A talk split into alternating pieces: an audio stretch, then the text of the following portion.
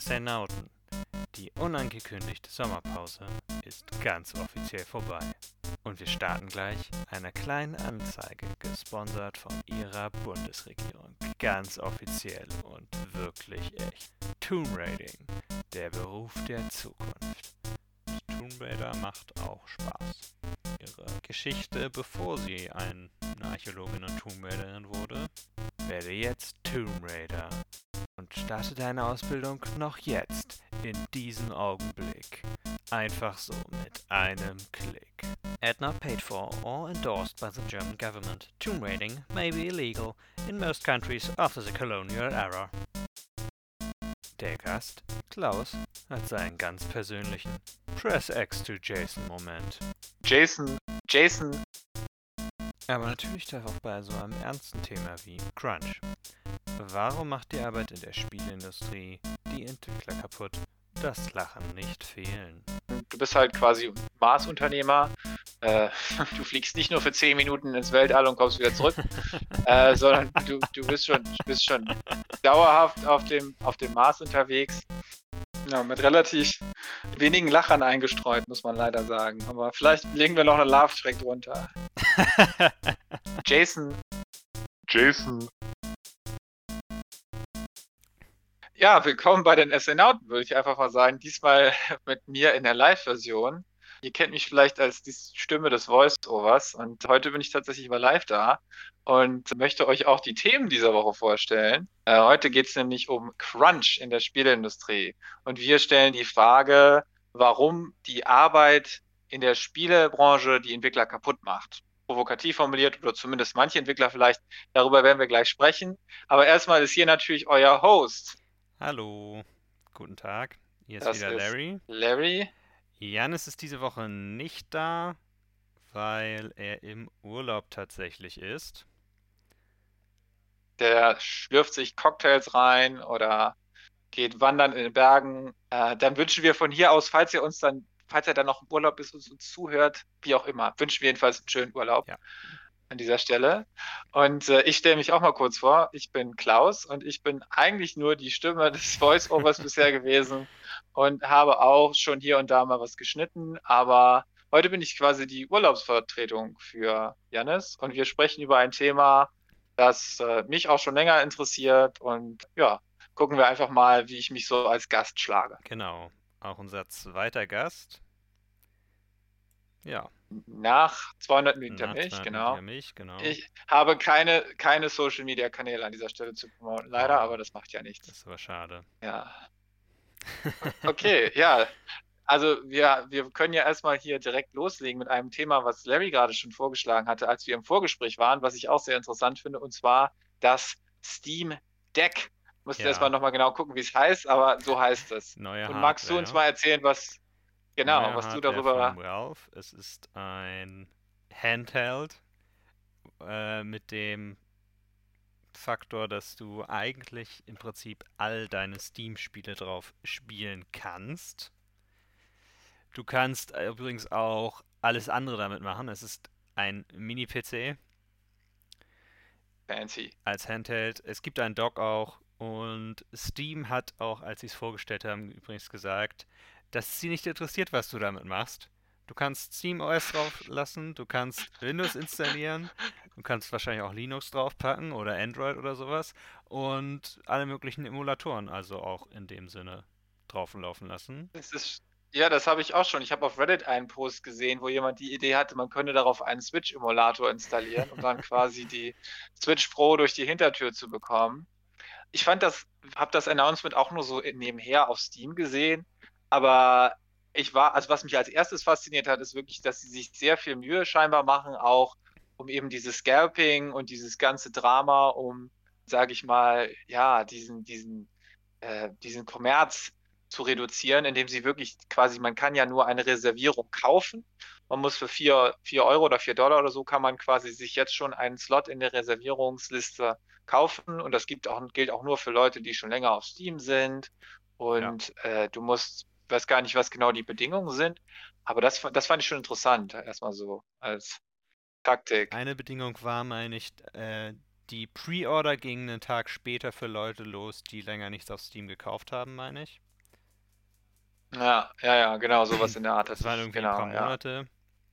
In den letzten paar Monaten musstest du auf Steam auch aktiv gewesen sein, was gekauft haben.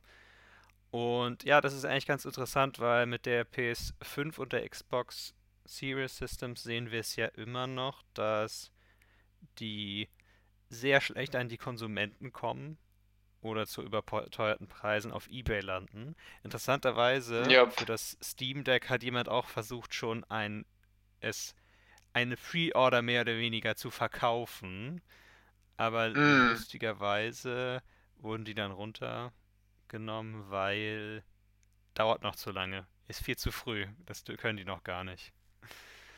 Hm. Also anscheinend kann man Pre-Orders nur verkaufen auf eBay mit einem, die müssen glaube ich zwei oder Monate oder so später auch dann tatsächlich erscheinen. Das ist glaube ich das Limit Ah, so. okay. Also Okay, das ist natürlich dann nochmal, also ich meine, das ist ja auch, das nimmt ja dann auch mal Ausmaße an. Also, absurd. das, dass dann Leute für quasi nur den, den, das Recht in der Schlange zu stehen. Das erinnert mich dann immer an diese Simpsons-Folgen, wo dann irgendwie äh, dieser, dieser Hype um Harry Potter damals äh, persifliert wird. Und das erinnert mich manchmal auch daran. Also nur um das für das Recht in der Schlange zu stehen, quasi dann so eine Reservierung zu kaufen oder den Preis dafür so hoch zu treiben. Das ist bizarr. Ja, Also definitiv. das Gerät hat noch keiner je gesehen. Das könnte ja auch absolut, ich meine, jetzt hat Valve ja einen guten Record und so, und die haben ja auch schon Hardware hergestellt, aber es könnte ja auch absolut einfach nur Vapor, äh, Vaporware sein, ne? Ja, Und äh, dass man dafür so viel Geld hinblättert. ja. ja. Vielleicht nochmal, kommen wir nochmal zu den Preisen. Ich habe sie jetzt nicht ganz im Kopf, aber es gibt drei Modelle. Einmal mit 64 GB, das ist glaube ich Onboard Memory irgendwie. Ja, eMMC, hier 419 Euro Ja, kostet ja. die. 419, die normale Version. Ja, oh. Okay, also in, ich Genau. glaube in den USA sind die Preise noch ein bisschen geringer. Für die Version ist da irgendwie Das- 300 Dollar oder so. Das ist echt dann nicht viel, aber ich habe das Gefühl, ich glaube, jetzt ist oft so, dass die Euro-Version, bei Steam sind ja auch die Euro-Spiele immer am teuersten, Ja, eigentlich. ich weiß es gerade nicht so Äh. genau. Auf jeden Fall gibt es da noch eine 250 GB SSD-Version und eine 500 GB SSD-Version, die dann immer noch ein bisschen teurer sind. Kommt dann, glaube ich, irgendwie so um bei der teuersten Version auf 700 Euro oder sowas. Was Ja, 680. oder so. Was man dazu sagen muss, für einen PC, wenn man sich einen jetzt einen PC kaufen würde, würde man damit teilweise nicht die gleiche Leistung erreichen. Nicht unbedingt. Und auf jeden Fall würde man sehr viel mehr ausgeben. Ja, also es ist schon, sage ich mal, gut, man, das ist jetzt, man müsste sich jetzt mal Benchmarks angucken. Hier Ja, stehen natürlich ja. immer irgendwelche Zahlen für diese, diese Custom, das sind ja so Custom von AMD hergestellte Komponenten, so System on a Chips dann auch mit äh, speziellen Konfigurationen. Aber was hier immer so für Zahlen stehen, also wenn der, die GPU dann wirklich 1,6 äh, Teraflops leistet, äh, das ist ja theoretisch also auch sehr gut aufeinander abgestimmt. Äh, ob es dann wirklich so ist, weiß man natürlich Ja, nicht, aber ja. zumindest theoretisch. Äh, das heißt, es ist eigentlich schon, und auch gerade diese, also die Idee, dass man wirklich als Handheld ähm, diese, Flexibilität, die die Switch hat, was die Switch ja eigentlich so auch so cool macht, aber halt dann nochmal mit richtig wesentlich viel mehr Leistung. Also ich finde den Pitch auf jeden Fall schon sehr interessant, muss ich sagen. Ja, das stimmt. Ja. Ich, es gibt Ob jetzt es ja, ob es dann was wird, das ist die Frage. Ich meine, Valve's Track Record mit Hardware, muss man sagen, ist okay. Aber manches, was sie gemacht haben, hat, hat halt nicht funktioniert. Sie hatten, glaube ich, mal eine. Sie hatten ja eine Streaming-Box, hatten sie auch. Die hat auch, glaube ich, keiner benutzt so richtig. Irgendwie sowas hatten sie. Hm, Der okay, Valve, ja. Contro Valve Controller ist von Leuten jetzt nicht ganz so beliebt, glaube ich. Die meisten benutzen dann eher einen. Viele benutzen einen PS4-Controller oder einen Xbox-Controller. Hm, Ja, das ist ja aber erstaunlich kompatibel Ja. alles. Obwohl, was mich, also kurzer, kurzer Trigger-Content, aber was mich richtig nervt, wenn man einen PS4-Controller benutzt mit Steam, ist, dass die, die Button-Mappings dann nicht angepasst werden. Das heißt, du hast dann in, also in den Spielen sind dann nur die Button-Sätze für Xbox und PC. Das sind ja dann andere Icons, also XYAB statt halt Kreis, äh, Dreieck, Rechteck, was auch immer. Und das ist so ein Trigger. Man verklickt sich jedes zweite Mal. Ah, unerträglich. Ja, manche Spiele machen das besser als andere, das muss man sagen. Und man muss es, glaube ich, man muss auch immer über Steam eigentlich einstellen, welchen Controller man hat teilweise. Also bei mir war es, ich bei irgendeinem, ich weiß jetzt, es war auch nur bei einem Spiel, aber er hat es zumindest korrekt als PS4-Controller auch in Steam angezeigt, aber das Spiel selber Okay. hatte, ich glaube, es war, was nee, was war das denn? Ich weiß es gar nicht mehr. Ihr, ach, The Dark Pictures Anthology, so. genau, da war das, ja, ja. Aber gut, so viel, da muss man halt, das Problem, das hat halt diese dämlichen Quicktime-Events, ne? Das ist natürlich ganz besonders kacke, wenn du dann den falschen Knopf wäschst. Ja. Ja. Na gut. Es gibt da jetzt noch die Diskussion, ob es ein Competitor für die Switch ist. Gut. Das ist immer, also ich meine, das hat, ist ein, das ist schon eine, eine ziemlich tiefe Diskussion. Da kann man ganz unterschiedliche Meinungen haben und da gibt es sehr viele Seiten, die man beleuchten könnte. Ich würde sagen, es ist natürlich von der Hardware her ist es natürlich besser, aber wenn du jetzt dahin gehst, warum Leute eine Switch kaufen, für welche Spiele sie die kaufen, und das sind ja vor allem Nintendo-Spiele, mittlerweile ein paar mehr Indie-Spiele und Third-Party-Spiele spielen ja nicht so eine große Rolle. Es sind ja eigentlich die IPs, die Nintendo selber hat. Und da Mhm. muss man sagen, die werden immer noch die gleiche Qualität haben, die sie sowieso haben. Die werden dadurch jetzt nicht entwertet wirklich. Und sie werden sich immer noch genauso gut wie bisher auch auf der Switch spielen. Ja, also ich denke auch, es ist in gewisser Weise natürlich schon äh, Konkurrenz oder sagen wir mal so, es ist halt einfach sehr stark inspiriert zu dem Punkt hin, dass es halt quasi wirklich auch, gut, ich weiß nicht, wie man so ein Design anders machen soll, aber es sieht auch vom Design halt total so aus wie die Switch, ne? Und äh, aber einerseits klar, genau, die IPs hat Nintendo und die hat, die hat Steam eigentlich überhaupt nicht. Und zum anderen, äh, der Preis ist ja auch ein ganz anderer. Ähm, also ich glaube schon, dass Nintendo so langsam mal ein bisschen aus dem Quark kommen muss, was neue Hardware angeht, aber äh, und da kommen wir wahrscheinlich jetzt auch gleich seamlessly zu zur äh, anderen Announcement. War es diese Woche oder war es letzte Das Woche? war letzte Woche schon. Da haben wir auch, aber das, da haben wir nicht drüber geredet, weil irgendwie sind, oder vorletzte Woche, ich weiß gar nicht, äh, letzte Woche. Es ist schon ein bisschen länger her, nämlich die Switch OLED. Also, Yep. Die kommt auch Ende des Jahres raus. Man kann sie, glaube ich, in, also in, ich glaube, in den USA sieht es ein bisschen schlechter teilweise aus, aber in den USA ist der Markt natürlich auch viel größer und alles. Und dann weiß man nicht immer, ob die Verkäufer erstmal auf Nummer sicher gehen, nicht zu viel äh, Pre-Orders rauspumpen, die sie dann sowieso nicht beliefern können. Mm, Also ja. in Deutschland ist es, glaube ich, noch relativ einfach, die vorzubestellen bisher. Ich hatte mal nachgeguckt, aus Interesse. Aber naja, was das überhaupt ist, es ist einfach nur, es gibt ein neues Dock, in dem Sinne, dass es einen Ethernet-Port gibt, das heißt schnellere Verbindung, Ja, was, endlich nicht mehr das, das schreckliche WLAN. Also der, der, der Wi-Fi-Adapter von der Switch ist ja absolut schwächlich. Weiß nicht warum, aber der kann gar nichts. ja, ja. Also, Ich habe nicht ganz so viele Probleme im Moment damit, aber mein eine Switch steht auch wirklich direkt unter dem WLAN-Adapter. Es ist einfach nur ein Stockwerk höher. Es ist vielleicht ein paar Met Zentimeter zur einen Seite hin, aber es steht direkt drunter. Also mittlerweile geht es ganz gut. Ja, ja, ja. Also wir hatten hier teilweise mal 15 Meter waren es vielleicht höchst, ach, lass es 10 sein, direkt im Nebenraum mit einer Ja, Tür dazwischen und da hat der zum Teil schon Aussetzer gehabt. Also weiß ja, nicht. ja. Ich, es liegt so ein bisschen, glaube ich, auch daran, wo die Antenne ist und alles. Naja, aber es gibt einen OLED-Screen, das ist, glaube ich, die größte Veränderung. Es gibt noch ein paar andere Sachen, zum Beispiel der Kickstand für die Switch, also wenn man sie im Tabletop-Modus hat, also nicht im Dock, nicht an den, Pit- äh, den Fernseher angeschlossen, ist sehr viel besser. Es ist nicht so ein dünnes Stück Plastik, sondern richtig wie man es von den meisten Tablets eigentlich kennt, dass man es richtig wie so Ja, ein, richtig mit Winkeln und alles einstellen und sowas. genau. Sieht, sieht wesentlich hochwertiger aus. Ich fand immer diese Demos so schön bei dem, bei dem kleinen Kickstand von der normalen Switch quasi, wie sie dann gezeigt haben. Oh, man kann ihn ja gar nicht rausbrechen. Er ist da irgendwie magnetisch eingehängt. Aber er war halt trotzdem einfach nur so ein piddeliges Plastikteil. Also Also er ist nicht insofern. fest, genau. Genau, man kann ihn nicht rausbrechen, weil er dann einfach direkt abgeht. Ja, ja, genau. Aber ist Ja, natürlich nicht dumm gedacht. Ich weiß nicht, ob wann dann die ersten Hardware-Tester kommen und hinten den Kickstand abbrechen. Der sieht jetzt nicht mehr so aus, als ob man den rausnehmen kann, aber ja. Und Ja. natürlich das OLED. Das OLED-Display, ganz klar, ist auch noch ein Stück größer, glaube ich sogar, ne? Ist ein Von der Stück Fläche größer. her. Ich Ja. glaube, es waren vorher 7 Inches und jetzt 10. Also die Switch ist nicht so sehr gewachsen, aber die Switch hat ja auf dem Handheld-Bildschirm hat sie ja diesen schwarzen Rand drum, wo nichts drauf Mhm. ist. Es ist einfach nur dunkel. Es ist einfach nur schwarz. Kein Bildschirm. So, das ist jetzt alles komplett ausgenutzt.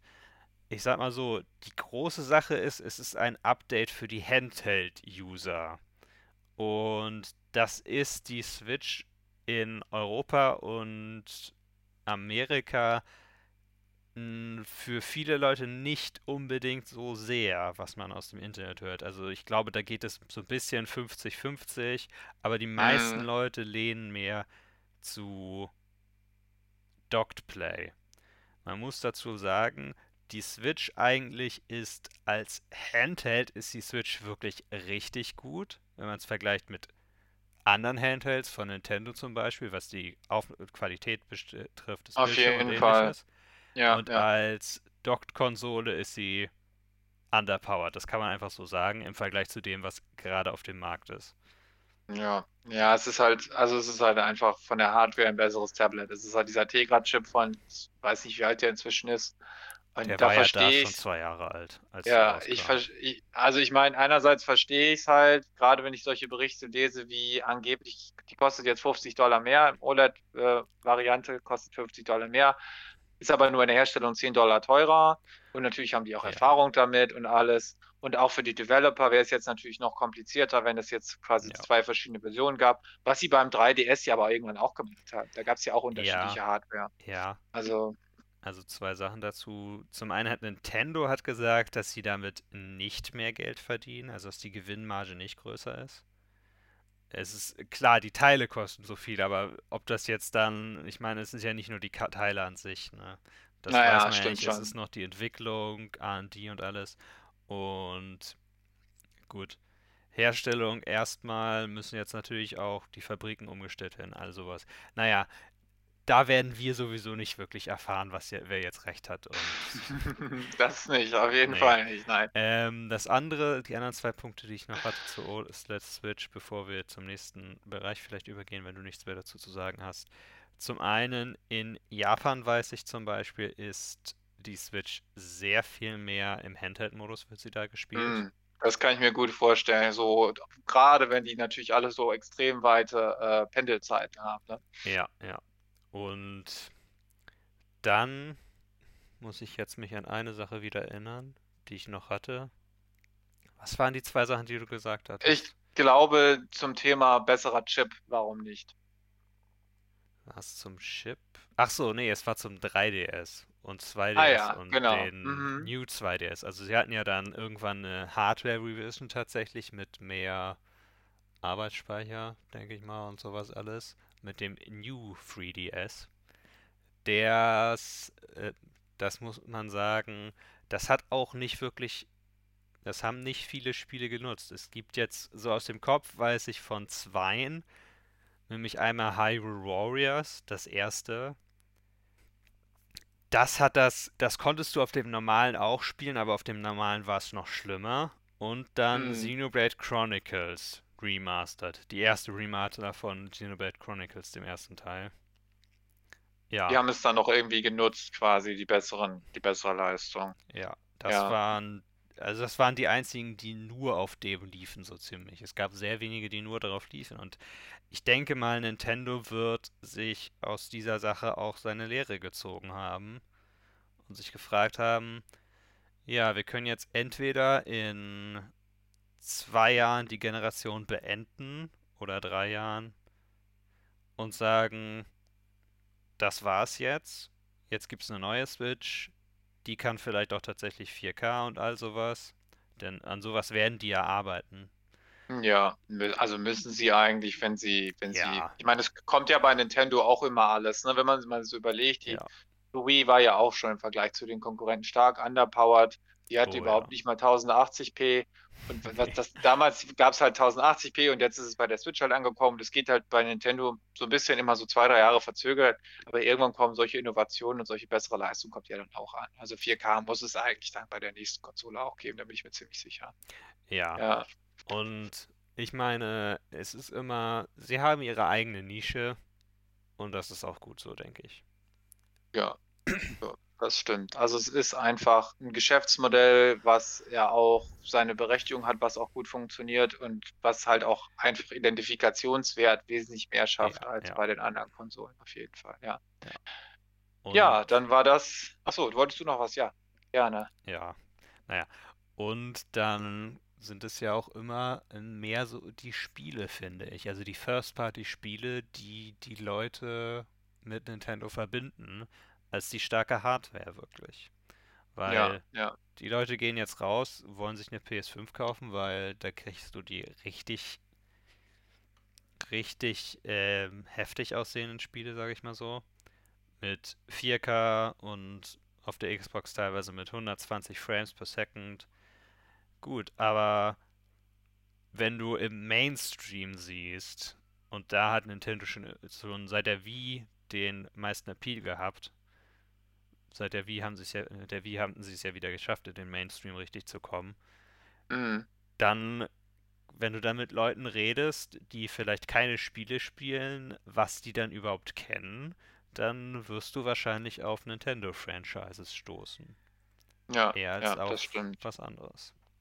Hat einfach wesentlich mehr Erkennungswert. Es sind auch Marken, die über Jahrzehnte hinweg Oh ja. Ja auch gepflegt worden sind. Ja. Das gibt es ganz selten. Wir kommen wahrscheinlich heute in unserem Thema äh, der Woche auch nochmal auf eine so eine Marke, aber ja, dann lass uns doch erstmal überleiten direkt und äh, uns fragen, was wir diese Woche so gespielt haben.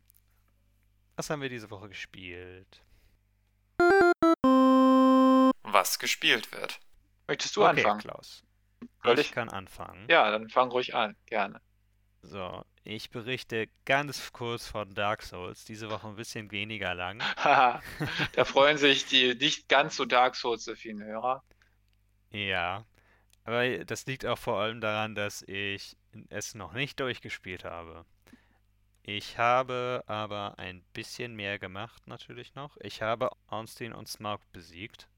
Bin ich sehr stolz auf mich. Es ist mir vergleichsweise, glaube ich, leicht gefallen. Also es ist kein einfacher Kampf, aber am Ende dachte ich mir so, okay, war nicht einfach, aber nicht die super große Hürde, die für die es manche sind. Es lag wahrscheinlich aber auch an der Strategie, die ich hatte. Janis hat berichtet, er hatte zuerst versucht, immer Orn, äh, Smaug zu besiegen und dann Ornstein, weil er Ornsteins Rüstung haben wollte später. Und ich habe festgestellt, zum einen habe ich Solaire gesammelt, um mir im Kampf zu helfen. Und ich habe festgestellt, dass Ornstein immer heftig auf Solaire, heftig Solaire angegriffen hat. Und dann so halb schon von seinem Lebensbalken alles weg war. Und er heilt sich, wenn du einen von den beiden tötest, Hm. heilt sich der andere. Deswegen cheesy. habe ich mich dann, habe ich mich dann entschieden, okay, die Rüstung ist mir eigentlich ziemlich egal.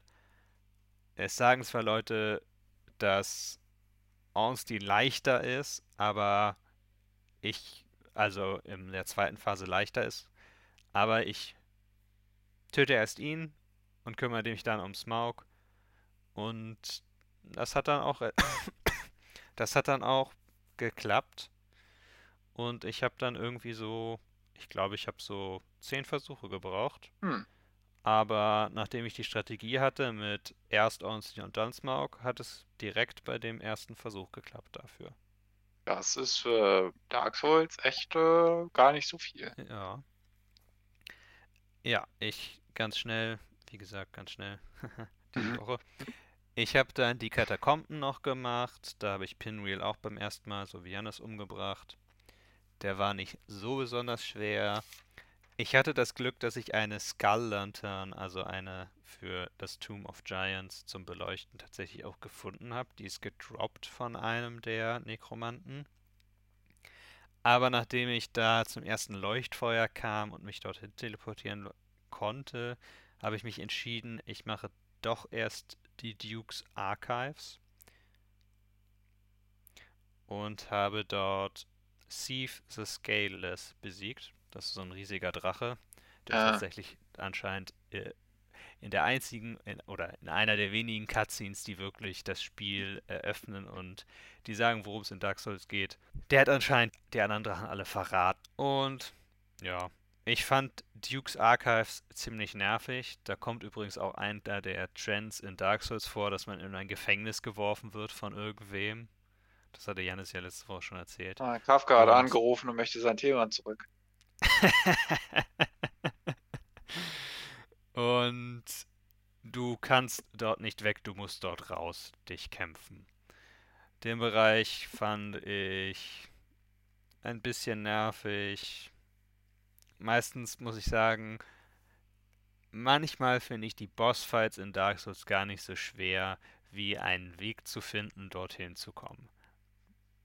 Manchmal. Und die Crystal Craves zum Beispiel fand ich im Gegensatz zu Jannis a- relativ einfach, aber ich glaube, vielleicht lag das auch daran, dass ich das Gamma tatsächlich ganz hoch habe, weil Dark Souls so dunkel ist. Klasse. Und teilweise, teilweise ist es ist halt einfach so, mein, der Fernseher steht gegenüber von einem Fenster, was nicht ganz optimal immer ist. Und dann habe ich sowieso einfach ganz hoch gedreht, um was sehen zu können in manchen Bereichen. Es wird nicht wirklich viel heller. Ich weiß auch nicht, das hat mir eigentlich auch nicht geholfen, die zu sehen, aber ich bin da auch zweimal von den unsichtbaren Brücken runtergefallen, aber das war eigentlich ganz in Ordnung. Aber naja, Thief war, habe ich drei Versuche für gebraucht, bis ich dann einfach direkt neben ihm stand, immer direkt an ihm dran. Seine Flüche, Fluchzauber, die er macht, waren immer nur hinter mir oder haben mich nur so ein bisschen getroffen und ich habe einfach auf ihn eingeschlagen. Also den Boss habe ich so sehr geschießt. Muss auch mal sein. Muss auch mal sein. Ja, und gestern habe ich noch so ein paar, ja, weil ich auf die Tomb of Giants noch keine richtige Lust hatte, habe ich gestern dann noch ein bisschen was anderes gemacht, ein paar Items gesammelt. Ich habe den Straw Demon im Undead Asylum gemacht. Der ist auch nur optional. Ja. Aber das war's dann für diese Woche mit Dark Souls. Ich habe noch was anderes gespielt. So. Und da kommt auch ein Tomb vor. Tomb Raider. Sehr schöne Überleitung. Ja. Das Reboot von, ich glaube, 2013 oder 2011. Ah, Ich glaube, daran erinnere ich mich sogar noch so dunkel, als das rauskam. Das muss also schon Ja. ziemlich lange her sein, ja. Ja, ja. Hast du es auf ist- PS4 gespielt? Wahrscheinlich, ne? Ich habe es tatsächlich auf meinem PC gespielt. Ach Weil was. es tatsächlich unter Ubuntu läuft. Ja. Sowas. Und das läuft? Läuft das flüssig? Das läuft relativ flüssig. Also ich hatte, ich hatte so ein, an ein paar Stellen hatte ich Probleme, die sich irgendwie beheben liefen, indem ich den PC neu gestartet habe. Da hatte ich dann irgendwie nur 10 Frames per Second oder sowas. Größtenteils waren es jetzt keine flüssigen 60, aber so 40, 50. Also es lief eigentlich ganz gut. Das ist wirklich erstaunlich. Also man muss dazu sagen, Larrys Laptop, ich weiß nicht, ob es schon mal im Podcast thematisiert worden ist, ich glaube nicht. Des ah. Öfteren eigentlich. Tatsächlich, aber die Hardware-Specs sind sicherlich noch nicht genannt worden. Also äh, das Nee, also ist nicht so viel, kommt nicht so viel weit rum. ist erstaunlich. Ja, ich weiß gar nicht, der 2 GB VRAM oder so, also ist nicht viel. Aber erstaunlich, dass das von Ja. 2013 äh, dann doch sogar unter Ubuntu läuft. Gar nicht übel, gar nicht schlecht. Ja. Ja, hier, ich gucke jetzt gerade mal nachgucken. ich gucke in die Systemanforderungen von dem Spiel. Gut, es will auch nur 512 MB VRAM haben. Also, das waren noch Okay. Zeiten. Ach ja, das ist noch gar nicht lange her, Ja. aber ja. Ja, aber ein klassisches Spiel auf jeden Fall mit Sicherheit auch. Ich weiß gar nicht, dieser Reboot, der war eine la relativ lange, obwohl so lange war die Pause wahrscheinlich gar nicht, aber für Tomb Raider-Verhältnisse lange Pause wahrscheinlich dazwischen dann, ne? Zwischen dem und dem Ja, Spiel davor. Ich glaube, ein paar Jahre waren es. Es ist sehr beliebt und ich kann durchaus sehen, warum. Ich habe noch gar nicht über das Spiel selber geredet. Es geht letztlich darum, wie Lara Croft tatsächlich um ihre Geschichte, bevor sie ein, eine Archäologin und Tomb Raiderin wurde. Es hat die relativ üblichen bekannten Tropes eigentlich, sowohl von Lara Croft als auch von Spielen wie zum Beispiel Uncharted, als auch von Indiana Jones. Das sind ja eigentlich die Einflüsse, die diese ganze Reihe auf sich selber und auf andere hat. Ja. Also, man ist, man landet auf einer Insel, strandet dort, auf einer japanischen Insel interessanterweise, und muss dort feststellen, dass es eine, dass es nicht mit rechten Dingen zugeht und es eskaliert allerdings auch sehr schnell.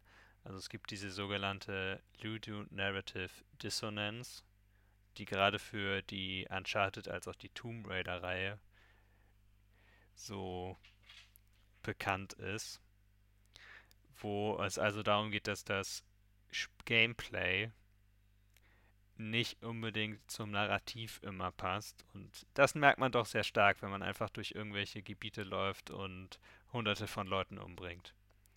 Und man aber eigentlich zwei Sekunden vorher noch äh, seinen ersten Mord begangen hat oh, als Lara Croft und damit nicht wirklich klarkommt. Ja, gut, das ist dann, da hat dann die eine Abteilung irgendwie nicht so richtig mit der anderen Abteilung zusammengearbeitet. Ja, es ist, es, ich meine, es ist in Uncharted auch so, weil eigentlich ist Drake, der Hauptcharakter von Uncharted, eigentlich ein Massenmörder.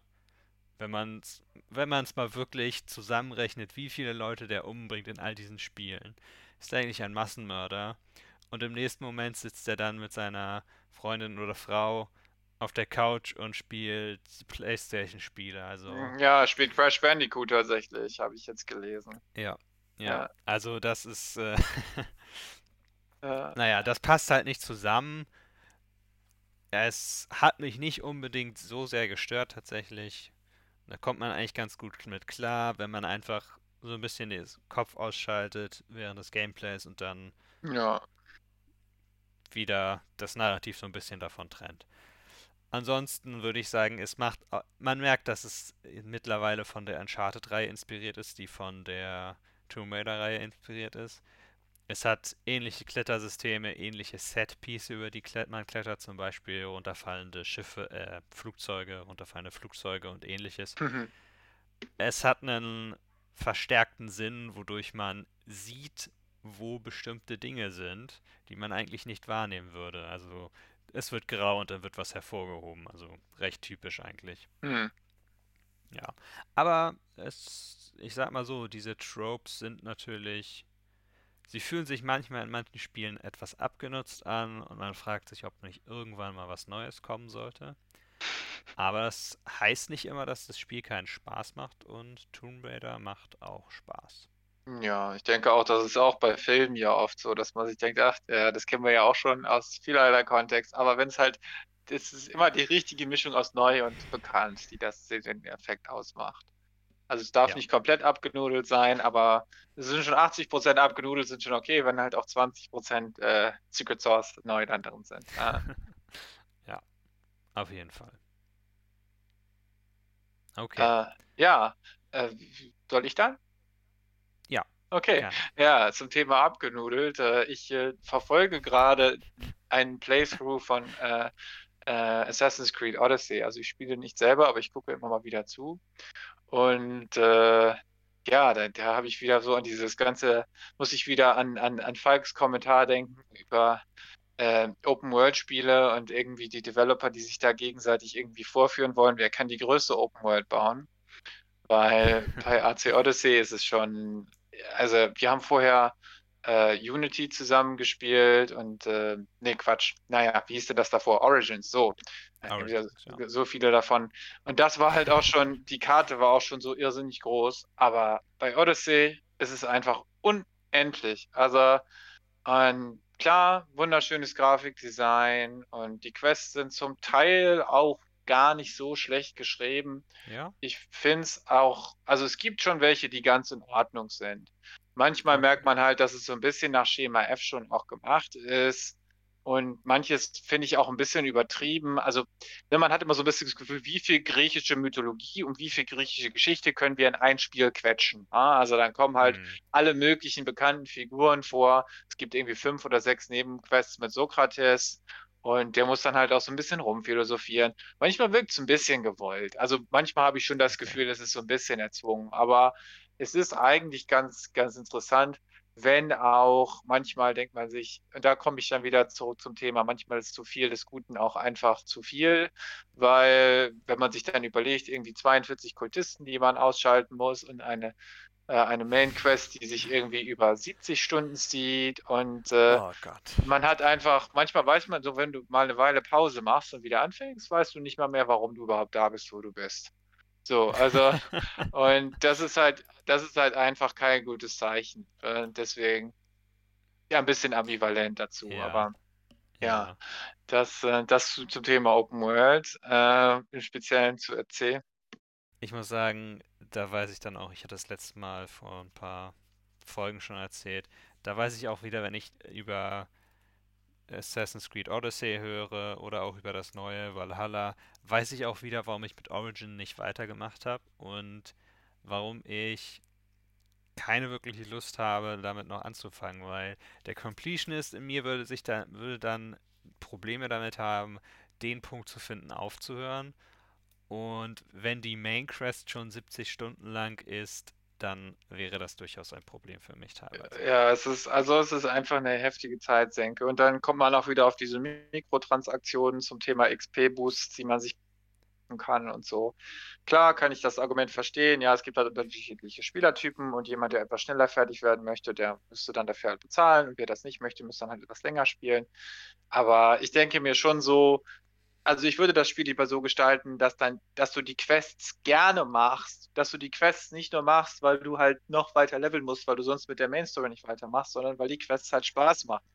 Und äh, das finde ich dann vom Spieldesign schon ein bisschen schwach, wenn man dann die Progression so aufbaut, dass man halt einfach diese ganzen Quests grinden muss, wo man zum Teil noch einfach keinen Bock drauf hat, weil die auch einfach wirklich nicht so gut sind. Ähm, deswegen, äh, ja, aber gut zum Thema andere Spiele äh, oder anderes Spiel, das das wesentlich besseres Pacing hat, aber das liegt auch einfach am Genre, was ich jetzt auch wieder gespielt habe, ist ähm, Offworld Trading Company. Das ist ein Spiel, das von Stardock äh, publiziert worden ist, schon relativ lange auf dem Markt und da ist das Coole daran, dass halt die einzelnen, also so, so eine Art ATS, im Prinzip, also Real-Time Strategy und die einzelnen Durchgänge dauern halt höchstens eine Dreiviertelstunde oder so. Was sehr, sehr dynamisch und du bist halt quasi Marsunternehmer. Äh, du fliegst nicht nur für zehn Minuten ins Weltall und kommst wieder zurück, äh, sondern du, du bist schon, bist schon dauerhaft auf dem, auf dem Mars unterwegs. Und es gibt halt, das ist das Coole für mich daran, dass es halt wirklich einen komplett simulierten Markt äh, für verschiedene Güter gibt und du halt dein Ziel ist letzten Endes, deine ganze Konkurrenz auf, aufzukaufen und quasi ein Monopol aufzubauen. Aber das kannst du halt ja. nur dadurch erreichen, dass du den Markt entsprechend nutzt, dass du künstlich für Verknappungen von Gütern herstellst, die du produzierst.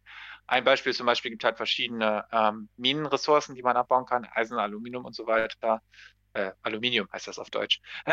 Und ähm, da kannst du also mit einem mit einem untergründigen, untergründigen Nuklearkopf die Ressourcenvorkommen von deinen Gegnern dezimieren, um halt dafür zu sorgen, dass, dass, ja, das ist eigentlich ganz cool. Also wenn du quasi, du hast ein sehr ergiebiges äh, Eisenvorkommen und es gibt auf der Map nicht so viel Eisen und dein Gegner hat so eine kleine putzige Eisenmine, dann kannst du eben die auch noch wegnehmen auf die Weise und dann ins Monopol einsteigen.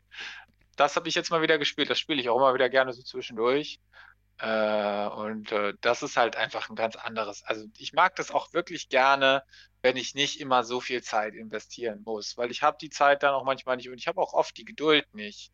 Und äh, wenn ich dann einfach mal nach einer Dreiviertelstunde mit einer Partie durch bin, dann ist das auch mal ganz cool, muss ich sagen. Ja, eine Dreiviertelstunde ist aber auch eine gute Zeit, finde ich, für ein Strategiespiel, für eine Partie. Ja, auf jeden Fall, ja. Das ist so der Sweet Spot. Ja.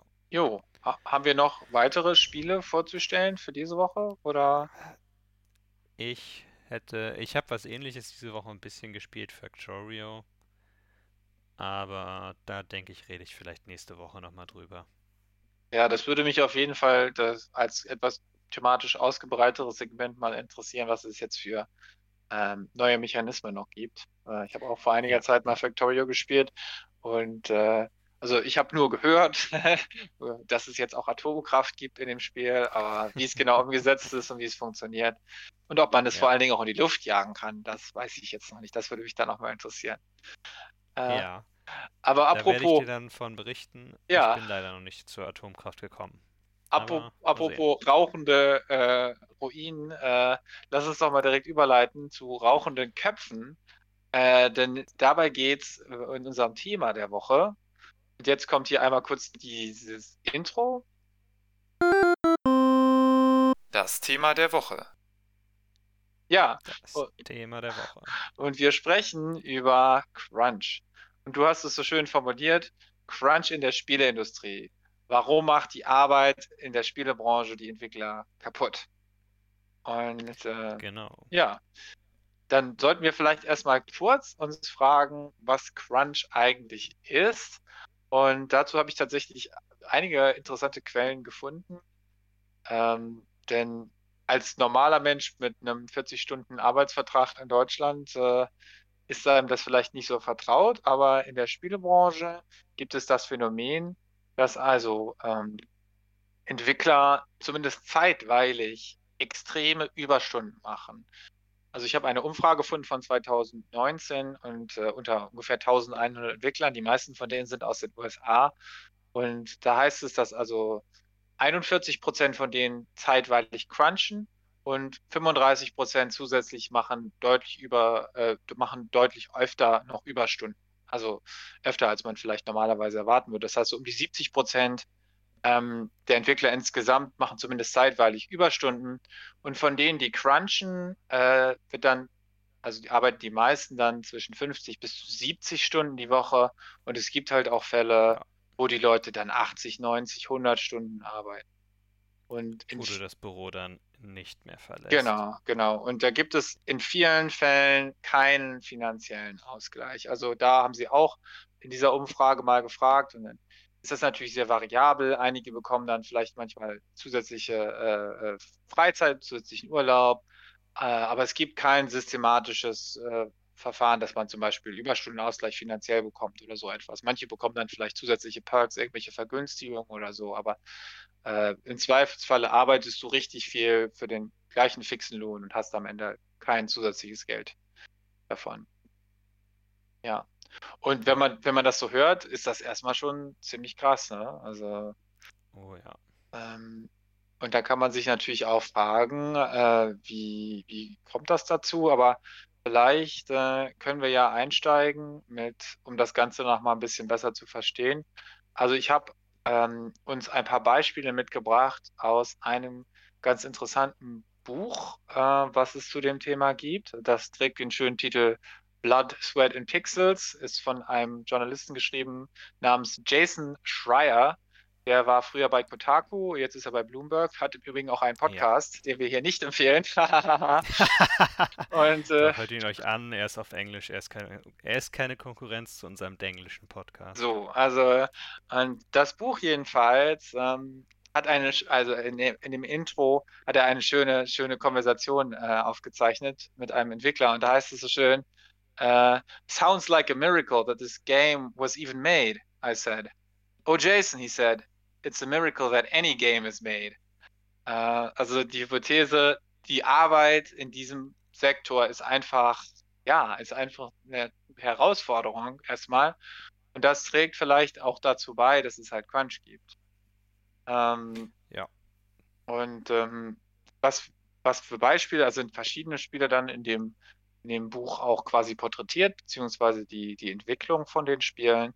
Und natürlich ist quasi jedes seine eigene Geschichte und es sind auch viele interessante Geschichten dabei, zum Beispiel von, äh, von Star Wars äh, 1313, oder ich weiß nicht, wie man es ausspricht, aber jedenfalls dem Star Wars-Spiel, das einfach komplett, also da gab es diesen, ja. diesen Launch-Trailer und alle waren gehypt und es war fantastisch. Mhm. A3 war es, glaube ich, und dann ist das ganze Spiel einfach komplett in den Mülleimer gewandert. Ja. Äh, aber ja, wo wir gerade schon, du hattest ja gerade schon von Uncharted gesprochen. Genau. Und zu Uncharted 4, da hat er auch ähm, einige interessante ähm, ja, Beschreibungen von dem Entwicklungsprozess auch und ähm, auch dann halt da, dazu, wie es halt in dem Entwicklungsprozess dann zu extremen Crunch teilweise auch gekommen ist. Ja, von, von Naughty Dog sagtest du, hast du ja auch schon einiges gespielt, ne? Also ich weiß, genau. Also Naughty Dog ist der Uncharted-Entwickler. Die machen auch The Last of Us und die gehören direkt von zu Sony. Die entwickeln halt größtenteils sehr realistisch aussehende Third-Person-Spiele. Uncharted, ja, haben wir schon vorhin drüber geredet, ist einfach so ähnlich wie Tomb Raider.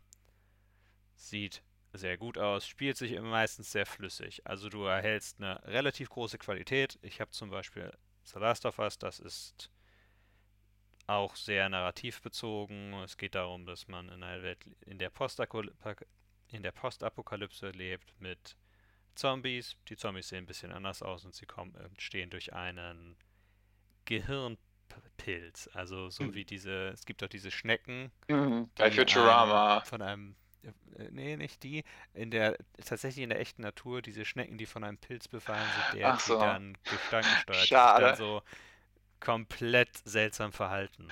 So, es ist ähnlich angedacht und zum Beispiel bei The Last of Us 2, das habe ich, war es letztes Jahr? Ja, das kam letztes Jahr raus. Das habe ich letztes Jahr gespielt. Ich hatte einen Bug am Anfang. So. Was natürlich, also als ich das Spiel gespielt habe, es gab einen Bug, den ich wirklich bemerkt habe. Ich bin irgendwann mal, beziehungsweise nicht ich, eine andere Figur, die vor mir lief, ist ein kurz in den Boden geklippt gewesen und hatte dann zu kurze Beine oder so und kam dann wieder raus. Es war ganz kurz, man hat es kaum bemerkt. So. Also es ist also ein Spiel, Ich wollte schon es sagen, eine Figur hat einmal gelogen. Der hatte dann zu kurze Beine. Aber äh, Also es sind Spiele mit einer hohen Qualität, aber wie ja zum Beispiel man über Uncharted 4 gehört hat, aber auch über The Last of Us 2 tatsächlich, gibt es da immer sehr viel Crunch. ja, genau. Und äh, das beschreibt er auch sehr schön in dem Buch, äh, wo du gerade schon The Last of Us äh, sagst. Also Uncharted 4 und The Last of Us wurden zeitweilig parallel entwickelt. Das heißt, sie haben also extrem viel äh, neues Personal in der Zeit auch versucht noch zusätzlich zu bekommen und trotzdem hatten sie irgendwie eine relativ dünne Personaldecke. Und dann gab es auch viel Stress und Streitigkeiten deswegen. Und die Kreativdirektorin Amy Hennig, die dann übernommen hatte, dieses Spiel ist dann äh, im Streit gegangen nach einiger Zeit schon der Entwicklungsphase. Und dann mussten zwei andere Entwickler oder Designer quasi wieder übernehmen, die schon früher an anderen Spielen der Serie gearbeitet haben. Und ähm, ja, das Problem ist halt, wenn Leute unterschiedliche kreative Visionen haben, natürlich, äh, dass dann im Zweifelsfalle auch Sachen, die schon entwickelt worden sind, dann einfach wieder äh, ja quasi nicht mehr aktuell sind oder dann neu gemacht werden müssen. Und ähm, ja, das heißt, sie mussten also Cutscenes neu machen, äh, zum Teil schon Voice-Over, was gemacht worden war, Animationen. Ähm, also der Autor sagt, ja, sie hätten schon Millionen von Dollar quasi investiert in, in Teile davon. Ob das jetzt äh, tatsächlich so durchgerechnet ist, weiß ich nicht, aber es ist natürlich immer Zeit, die da drauf geht. Und, ähm, und die ganz entscheidende Idee, ähm, die er auch in diesem Buch beschreibt und die auch bei der Entwicklung von diesem Spiel äh, deutlich wird, ist, dass man als Spieleentwickler ganz schlecht, sage ich mal, während man das Produkt produziert, einschätzen kann, ob das Produkt wirklich gut ist. Insbesondere kannst du schlecht Mhm. einschätzen, ob es Spaß macht, ne?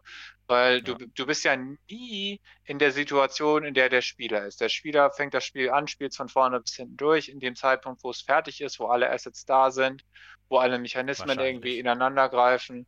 Ja, vielleicht gibt es noch Tester zwischendurch, aber ähm, während du in, in vielen Fällen, ähm, sage ich mal, äh, gar nicht so weit bist, dass das alles schon da ist. Und wenn du dir dann irgendeinen Mechanismus ausdenkst, äh, dann musst du halt versuchen zu antizipieren, ob das überhaupt zu dem Rest des Spiels passt und ob es überhaupt Spaß macht.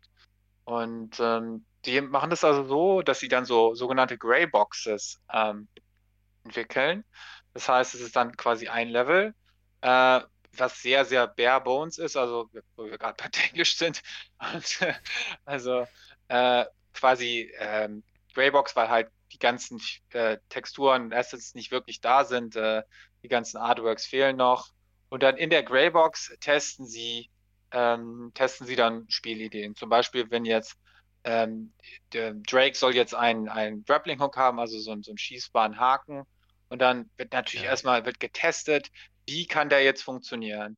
Ne, und dann haben sie also verschiedene Systeme ausprobiert, ähm, äh, dass man zum Beispiel zielen muss und dann bestimmte Punkte nur anzielen kann. Oder äh, dass man quasi direkt einfach nur einen Knopf drücken muss und dann direkt den Haken verschießt. Und du entwickelst das alles und verbringst manchmal vielleicht auch Monate oder Tage zumindest damit zu, zu entwickeln. Und dann kommt aber raus, äh, dein Chef oder auch du, wenn du perfektionistisch bist, ihr stellt fest, das taugt halt nichts. Und das kommt dann alles wieder weg. Ja, ja. ja. Ähm. Und ich glaube, das ist auch eines der Probleme, in das die Videospielindustrie im Moment sich befindet. Diese 3D-Grafik braucht natürlich auch sehr viel mehr Zeit und Aufwand und Leute, die das entwickeln. Wenn man sich jetzt Indie-Spiele ansieht, die dann vielleicht, ich habe mal ein Video gesehen, wo es darum ging, von dem Game Makers Toolkit, wo es darum ging, um die Spiele ging, die sich selbst entwickelt haben, in Anführungszeichen. Das ging um vor allem Indie-Spiele, die dann, wo dann in der Entwicklung gestellt wurde, das und das Element ist das, was eigentlich am meisten Spaß macht und die sich dann dahingehend ganz anders entwickelt haben, als sie eigentlich ursprünglich die ursprüngliche Vision war. So, und das waren halt alles 2D-Spiele, wo das sehr viel schneller geht. Ja, genau. Wo, also jetzt ist es ja auch so, wie, wie stark die Spezialisierung bei den großen Studios ist. Da gibt es dann Leute, ja. die kümmern sich nur um die Belichtung und sonst um gar nichts. Ja? Also da geht es, wo sind die ganzen Lichtquellen, wie, wie weit sind die sichtbar? Äh, wie bricht mhm. sich das Licht und so weiter? Und also, da, das ist verrückt, welche Spezialisierung das, ja. das hat. Ja. Und, und es wird ja, es wird ja immer nur mehr. Ich meine, man hat jetzt Raytracing ganz neu. Ich weiß nicht, ob es das einfacher oder schwerer macht, aber es kommt nochmal oben drauf mit auf, zum Beispiel für Lichtquellen. Und ich meine, die Naughty Dog Spiele sind alle mehr auf Narrativ bezogen.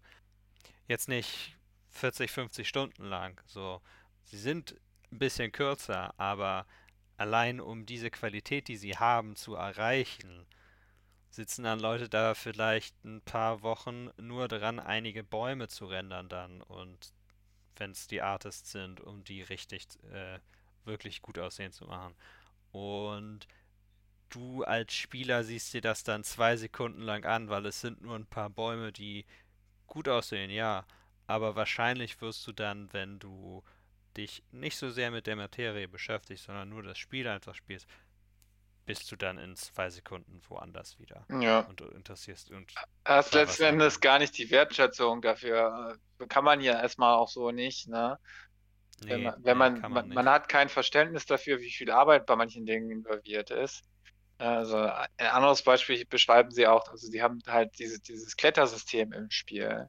Und dann, wie das Klettersystem interagiert mit, mit dem Kampfsystem. Ne? Weil es ist natürlich einerseits total toll, wenn du halt so ein Klettersystem hast, was auch ein bisschen herausfordernd ist und wo du ein bisschen nachdenken musst und wo es nicht einfach nur so wie bei AC zum Beispiel ist, du drückst halt X und die klettert überall hoch, egal was es ist, sondern du musst halt auch gucken, dass du, vielleicht ist es manchmal rutschig oder manchmal hält es nicht, weil du dir nicht den richtigen Griff hast. Aber dann interagiert das mit dem Kampfsystem und plötzlich bist du im Kampf und versuchst über Klettern zu fliehen und dann ist es natürlich total frustrierend für den Spieler, wenn er dann, bloß weil er den falschen Knopf drückt, abstürzt, weil das Klettern zu kompliziert ist. Und mhm. äh, was du gerade schon sagtest, man bemerkt das als Spieler nicht, man bemerkt es wahrscheinlich so lange nicht, wie es funktioniert. Du schätzt es nicht wert bis zu ja, dem Punkt, wo es anfängt, dich zu nerven oder wo es Bugs gibt oder und das ist halt auch genau so ein Punkt da, wo es dann äh, an die Interaktion von verschiedenen Komponenten geht, wo dann auch halt sehr viel Potenzial dafür ist, dass Dinge eben auch schief gehen können und dass Spieler dann halt auch sehr schnell äh, ja schon ziemlich äh, zornig werden können. Also, äh, ja, also bei, bei Uncharted beschreibt der, der Autor jedenfalls dann auch zum Teil von einem Entwickler, der sich dann also eine zweite Wohnung in der Nähe des Büros genommen hat, weil er halt jede Nacht bis um drei Uhr nachts dann dort gearbeitet hat. Äh, und dann Mhm. war er nur am Wochenende zu Hause. Ähm, also, und äh, was ich auch total interessant finde, dieser Mechanismus, äh, dass man halt sich gegenseitig auch äh, so ein bisschen in die Ecke drückt, ne? Weil wenn du dir vorstellst, Ja, all deine ja. Kollegen machen das, es wird von dir vielleicht irgendwie auch erwartet, es wird vielleicht gar nicht gesagt, du musst das machen, aber all deine Kollegen machen das äh, und deine Kollegen sagen, wir wollen das Spiel perfekt machen und wir wollen, wir wollen was Tolles abliefern, dann bist du natürlich irgendwie auch mehr oder minder durch Gruppenzwang letzten Endes äh, Ja, ja. auch dazu dann veranlasst. Es ist, es ist definitiv in großen Teilen ein kulturelles Problem in der Gaming-Branche, dass es erwartet wird. Dass, wenn auch vielleicht jetzt nicht mit einem Druck, vielleicht auch gar nicht wirklich aktiv, aber passiv ist es eine Erwartung für manche dieser größeren Spiele, weil es dann eine Deadline gibt, dass sie irgendwann fertig werden sollen und dass auch Leute dann länger bleiben.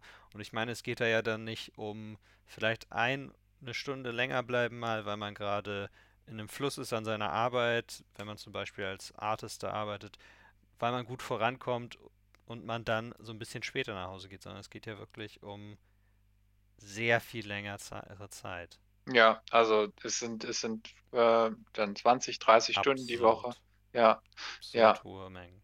Ja, was wir gerade schon sagten, ist ja auch schön zusammengefasst von, von, von Neil Druckmann, der also einer der, der Designer war. Ähm, Mhm. und der sagt dazu, to solve crunch, probably the best thing you could do is say, don't try to make game of the year. Don't do that and you're good.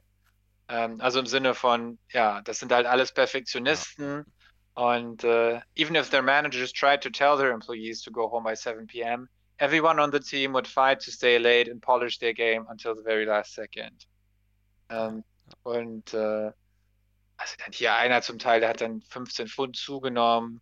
Äh, manche, also äh, eine, eine Entwicklerin sagt hier, uh, it was honestly very unhealthy. We've done bad crunches before, but I've never got the feeling we couldn't finish this project. Toward the end of Uncharted 4, you'd see other people in the hall, and there'd be that look. I don't know how we're going to finish this. Just doesn't seem possible. Ähm, das, Mhm. Sie haben also dann, ich glaube, auch noch zweimal das Ganze delayed. Ähm, mussten auch dieses, dieses Thema Demos, ne? Wenn du eine Demo quasi, es gibt ja nicht nur die eine große Deadline für das Spiel am Ende, sondern es gibt ja auch noch zwischendurch irgendwie Prototypen und Demos für, für Messen, für die E3 oder so. Und davor wird natürlich Ja, auch gecrunched, ganz klar. Das muss ja dann auch gut aussehen und muss ja auch Buzz generieren. Oder da machst du Focus Groups, die beschreiben hier, es wurden dann Focus Groups gemacht, mehrere, da sind dann also irgendwelche random Leute aus LA, kommen dann da ins Studio und testen halt den, den latest Dev-Build. Und wenn, dann werden die beobachtet. Ich habe, also es steht da jetzt nicht so beschrieben, aber ich habe es mir richtig so vorgestellt, wie dann halt wie bei Portal, die dann da in ihren weißen Labcodes stehen mit ihrem Clipboard und, äh, und halt gucken, wie sind die Reaktionen. Hat jemand an der Stelle, ist er dreimal gestorben oder hat er an der Stelle eine Schnute gezogen?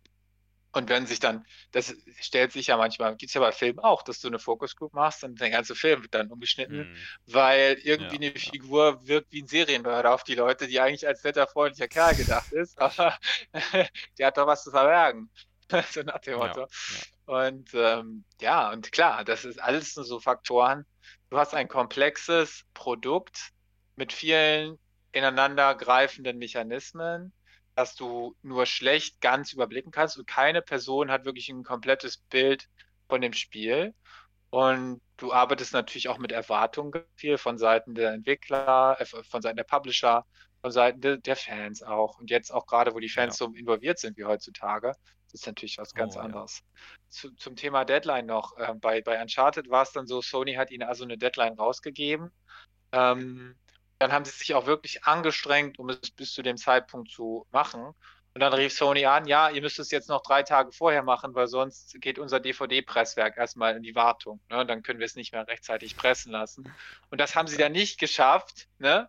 Und dann hatten sie plötzlich noch einen Monat extra Zeit. So, also, und das war, das, das ist schön antiklimaktisch. Ne? Du denkst schon, wir müssen es schaffen, wir müssen es schaffen, da hast du plötzlich noch einen Monat extra. Aber das war die, für die wohl auch ganz gut, äh, weil sonst wäre der Zero Day oder der, der First Day Patch wohl noch etwas größer ausgefallen. Hm. Äh, aber selbst dann hätte es ja früher auch nicht gegeben, dass man durch die Möglichkeit, dass man die ganzen Bugfixes noch nachreichen kann, dass man dann halt sagt, ach komm, wir schaffen Nee. das jetzt nicht mehr, komm, wir hauen. Und die Leute, die kein, die das Ding, die updaten, die haben halt einfach ein broken Spiel, was überhaupt nicht richtig funktioniert. Das, Ja, ja, das ist auch immer ein bisschen traurig.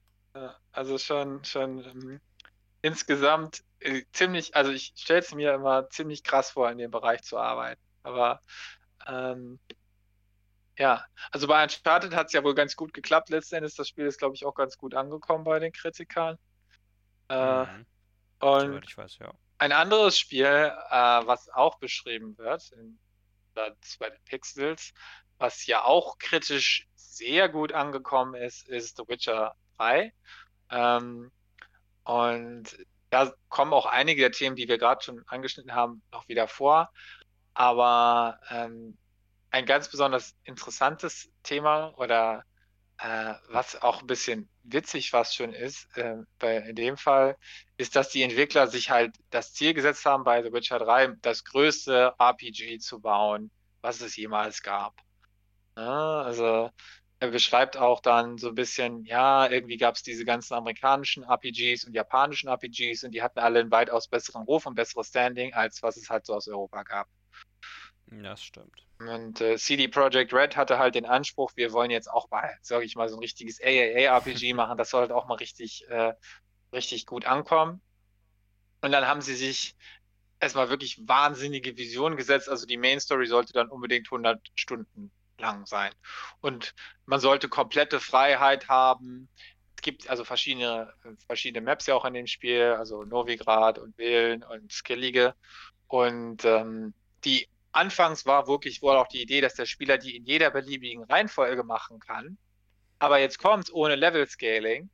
Das heißt, äh, normalerweise beim Level Scaling ist es ja so, dass die Gegner mit deinem Level mit skalieren. Das heißt, äh, Ja. äh, die sind halt immer irgendwie gleich schwierig. Aber sie wollten das also so machen, dass die Gegner nicht skalieren. Das heißt, ähm, die sind halt, wenn sie auf Level 8 sind und du bist halt auf Level 30, dann sind sie halt einfach.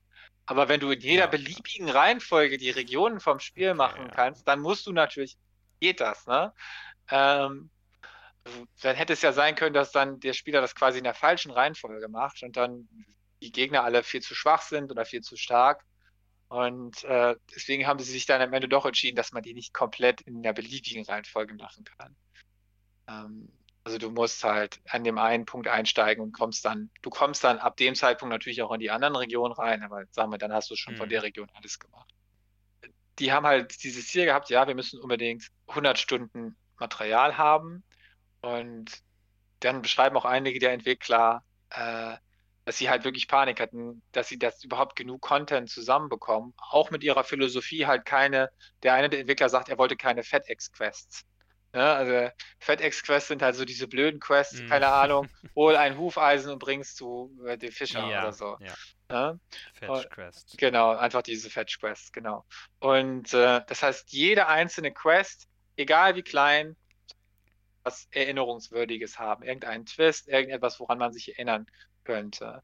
Und äh, dann sagt hier der Entwickler oder der, der, der, der Story, ich glaube, sie haben ein, ein, ein Quest-Department sogar, und der Leiter vom Quest-Department sagt dann, ähm, zeitweilig äh, haben sie dann 50% von den Quests, die sie schon vorentwickelt hatten, genommen und weggeschmissen, weil die halt einfach diesen Qualitätsstandard nicht entsprochen haben.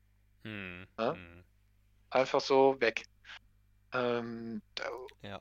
es hat dem Spiel mit Sicherheit nicht geschadet. Also ich habe es ja schon ges gespielt und die Quests sind halt wirklich, die sind halt memorable und die sind halt auch wirklich gut erzählt. Die sind halt, das ist es wirklich, also man merkt auch, dass es, sage ich mal, auch die, die Romanvorlage sehr viel Respekt zollt und dass auch diese die Mhm. Komplexität der Figuren da ist. Ähm, also es hat dem Spiel mit Sicherheit genutzt, aber ähm, es hat natürlich die Entwicklung doch noch deutlich erschwert. Ähm, und ein, eine wunderschöne Anekdote dazu auch noch, äh, auch nochmal zum Thema Greybox.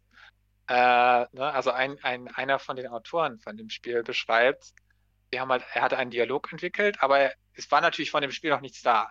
Das heißt, wie soll man den Dialog ja. pitchen, wenn du keine richtigen fertigen Figuren, äh, 3D-Modelle hast? Du hast noch, du hast noch kein Voice-Over, du hast kein gar nichts. Ne? Und das heißt, dann hat er einfach die, die, die Fischer äh, genommen, also zwei Templates von, von zwei Fischern aus Skellige, und die waren dann halt Gerald und Jennifer. Ne? und es gab auch keine Animation, es gab keine Lippenbewegung. Die standen dann da irgendwo in der Greybox. Manchmal würde sich, hat sie dann die Kamera Probleme gehabt und ist irgendjemanden in den Kopf reingeflogen. Es gab kein Voice Acting, es gab einfach nur unten auf dem Bildschirm den Dialog, den er geschrieben hatte. Gesprochen halt, gesprochen von den beiden Fischern. Und äh, da sagt er so wunderschön dazu, when you just see letters at the bottom of the screen and you have two grayscalige fishermen talking to each other, it's very difficult to get that dialogue and convince whoever's reviewing your work that it's going to work in the end. Ähm, also die Vorstellung fand ich, fand ich sehr amüsant, auf jeden Fall. Ähm, ja, ja. Und äh, alles wurde mehrfach neu geschrieben. Äh, und äh, ja, dann zum Teil haben sie auch die, auch so ein Feature, was man als Entwickler, als, als Spieler gar nicht merkt. So wirklich, es gibt relativ wenig Ladebildschirme in dem Spiel. Es gibt schon noch Ladebildschirme, aber so innerhalb der einzelnen Welten wird halt alles reingestreamt. Ne? Also die Sachen, mhm. wenn du dich den, den anderen Elementen in der Welt näherst, werden die halt dynamisch geladen. Und ähm, auch das ist natürlich, da sitzen dann halt die Programmierer dran und crunchen, damit das halt alles funktioniert. Also ja. so neuartige Technologie, wo du dann vielleicht auch noch nicht so viel Erfahrung mit hast zum Teil. Und dann wird dir einfach gesagt, ja, so und so, wir wollen am liebsten gar keine Ladezeiten haben. Oder oh. da sitzt du da. Ja. Und das ohne SSD. Und jetzt gibt es SSD und Ladezeiten werden kein Problem mehr sein. Ja, das stimmt. Äh, jetzt muss man, das merkt man bei Software aber auch sowieso, heutzutage müssen die Entwickler sich weitaus weniger Mühe geben, mit den Hand zu haben als früher. Und das merkst du manchmal auch, wenn du dir dann anguckst, wie viel, wie viele Ressourcen zum Teil die Software von heute so frisst, weil niemand mehr, äh, niemand mehr Rücksicht darauf nehmen muss. ähm, also manchmal, äh, manchmal sieht man das schon. Ähm, ja. Okay. Ja, äh, genau. Äh, letzten Endes, um nochmal The Witcher äh, abzuschließen, haben sie dann also äh, nochmal auch delayed. Natürlich ist ja immer so, äh, eigentlich sollten sie, sollte das Ganze zwei, 2014 schon rauskommen. Dann wurde es nochmal äh, mhm. um ein halbes Jahr auf 2015 verlegt. Und 2014 war dann das Jahr des Crunch bei, ähm, bei CD Projekt Red. Ähm, natürlich haben sie sich dann irgendwie auch an dem Gedanken hochgezogen, dass sie auf der E3 neben Activision und Ubisoft, neben den riesigen Publishern ja, ihr Spiel gut. zeigen konnten und ihr Spiel halt auch wesentlich beliebter war und auch viele Awards gewonnen hat und so. Das war natürlich das, was die, was die Entwickler und Entwicklerinnen dann an der Stelle noch am Leben gehalten hat. Aber äh, also und äh, am Ende, äh, am Ende dann kommt raus und da weiß ich jetzt nicht, ob ich dem Herrn Schreier zustimme, aber er schreibt halt, am Ende kommt raus, dass das Spiel wohl eher 200 Stunden hatte. Ja, also sie haben dramatisch überschätzt, ähm, dramatisch, dramatisch unterschätzt, lange ihr Content zu spielen dauert. Also die, die ganze Sorge darum war letzten Endes eigentlich umsonst.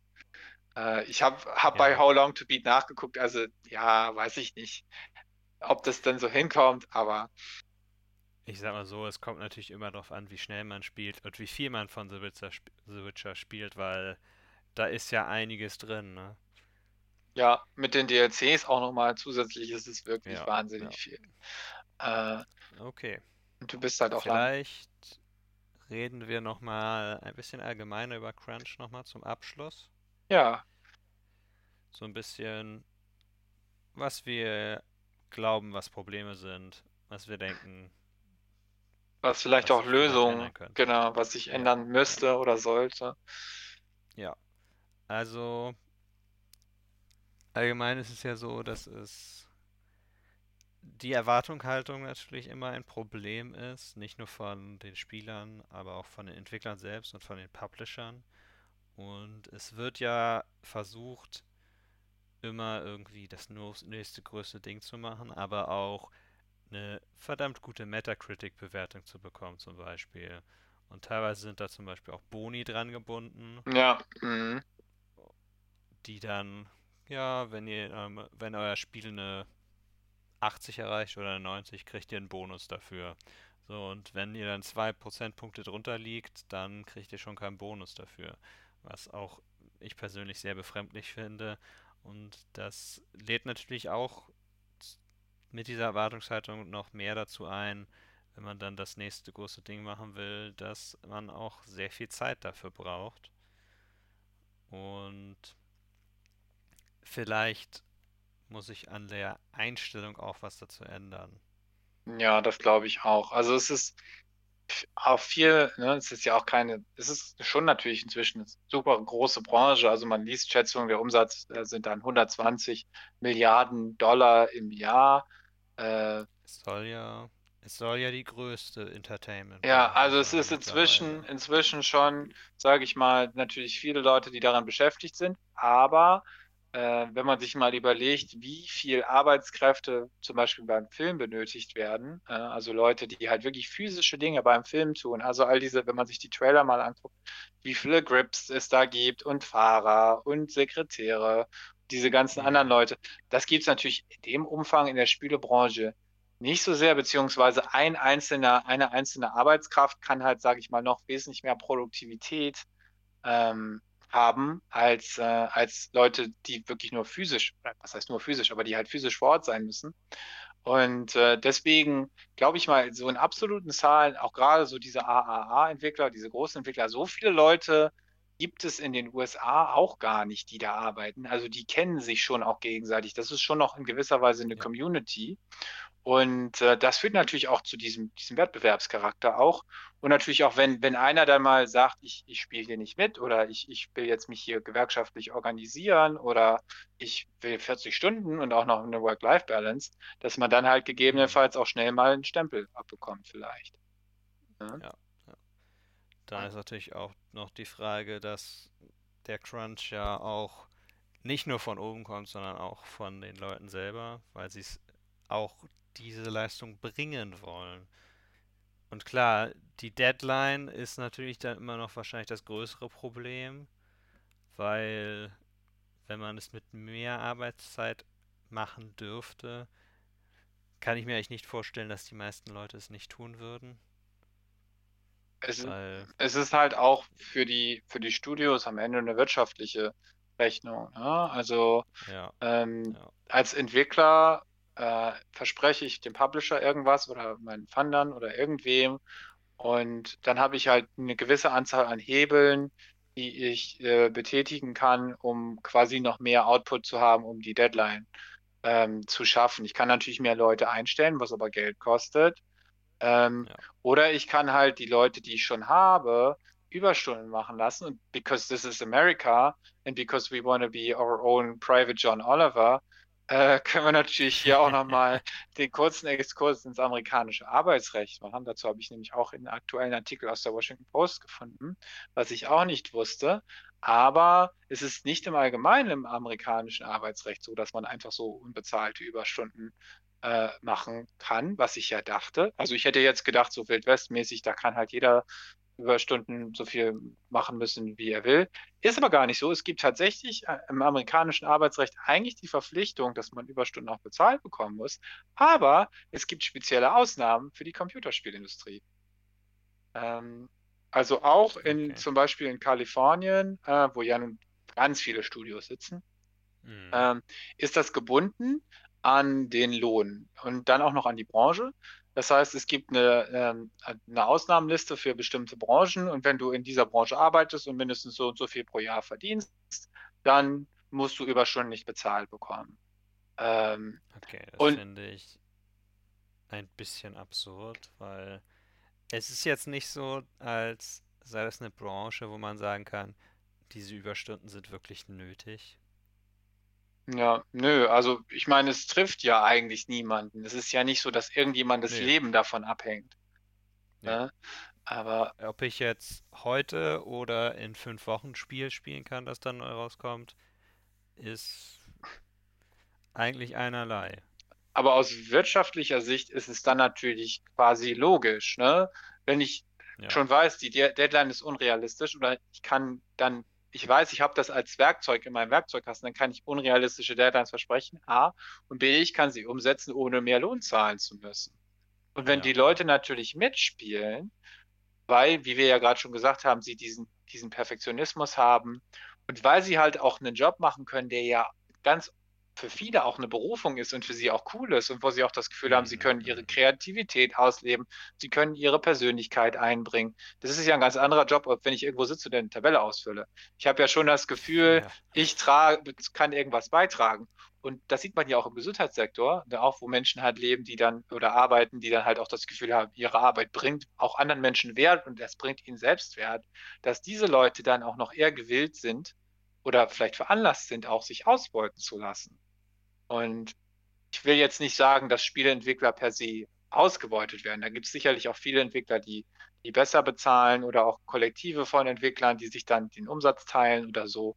Aber ich Mhm. glaube schon, dass in gewisser Weise dieser Mangel an, an rechtlichen Vorgaben kombiniert mit dem, dem Selbstaufgabewillen ein bisschen dazu führt, dass dann halt Arbeitsbedingungen existieren, die anderswo nicht akzeptabel wären. Und ich weiß nicht, ob ich es gut finde, dass jemand zum Teil dann, also einem anderen Buch von Jason Schreier wird auch jemand beschrieben, der dann auch eine Familie hat und Kinder zum Teil und der dann trotzdem noch 100 Stunden die Woche cruncht, wo ich mir auch denke, Mhm. ich meine, natürlich ist das von der Person selber auch unverantwortlich, aber dass sie sich dazu veranlasst fühlt und dass das System sowas ermöglicht, das, das finde ich eigentlich schon Ja, ein bisschen, ja. bisschen schlecht. Also, Ja, und dann, dann ist es auch noch immer die, teilweise mittlerweile sind wir an einem Punkt angekommen, finde ich, was Spiele betrifft, wo es von der Größe her absurd wird. Und damit meine ich jetzt nicht so unbedingt nur RPGs, die 100 Stunden haben, klar, auch, aber auch die Komplexi- Komplexität der Welten, die dann noch zu einem RPG gehören, das 100 Stunden hat oder mehr die Details in diesen Welten, die teilweise wirklich unnötig sind. Zum Beispiel, bestes Beispiel dafür ist Red Dead Redemption 2. So, das ist ein irrsinnig langes Spiel. Es ist sehr beliebt eigentlich bei manchen Leuten. Manche Leute finden, dass die Steuerung ein bisschen zu komplex ist und alles. Aber was die Details betrifft, ist es auf einem absurden Level, wenn vom abhängig von Wetter die Hoden deines Pferdes schrumpfen oder größer werden. der Bart wächst auch dynamisch. Ne? Der Bart wächst auch und alles. Und klar, das ist ein Level an Realismus, das unerreichbar für manche Studios ist. Aber es ist auch ein Level an Realismus, das in vielen Spielen, muss ich ehrlich sagen, unnötig ist. Ja, Weil das ist, ist gut, ist jetzt irgendwie so ein bisschen so, du könntest jetzt auf eine Party geben, äh, gehen und dann mit irgendwelchen solchen Details angeben, dass du sie weißt oder so. Aber am Ende des Tages, wenn du das Spiel spielst, wie viel mehr Immersion bringt es dir, dass diese Hoden schrumpfen? Und vor allem, wie viel mehr Spaß am Gameplay bringt es dir? da gibt es sicherlich eine sehr kleine Gruppe aus Menschen, die das sehr wertschätzen, aber ansonsten Ja, Äh, Vor allen Dingen, ja, wo du gerade Immersion sagst, ich denke auch, es gibt halt, sage ich mal, Sachen, wo es möglich ist, die Immersion zu produzieren, halt durch zum Beispiel grafische Verbesserungen. Und es gibt halt auch Bereiche, wo es technisch einfach nicht möglich ist. Zum Beispiel die KI von den Spielen ist in vielen Fällen einfach immer noch dumm wie Brot. Ne? Also da gibt es halt einfach heftige Immersion Breakers, weil dann Figuren sich komplett blödsinnig verhalten, irgendwie im Kreis rumlaufen, weil die Dialoge da Ja. nicht zueinander passen. Und das sind Dinge, die kann man technisch nicht lösen, weil die künstliche Intelligenz einfach nicht da ist. Die Methoden sind einfach nicht da. Das Sprachverständnis oder ja, all solche Dinge, das ist ja alles geskriptet. Und das kann man Ja. im Zweifelsfall nicht so skripten. Geht einfach nicht. Aber dann, anstatt dass die Entwickler sagen, irgendwo ist es halt auch immer nur ein Spiel und man kann halt, manchmal sind da auch Immersionsbrecher da, machen die dann so einen manischen Fokus auf einzelne Sachen wie die Grafik und versuchen damit halt was wettzumachen, was man letzten Endes nicht wettmachen kann.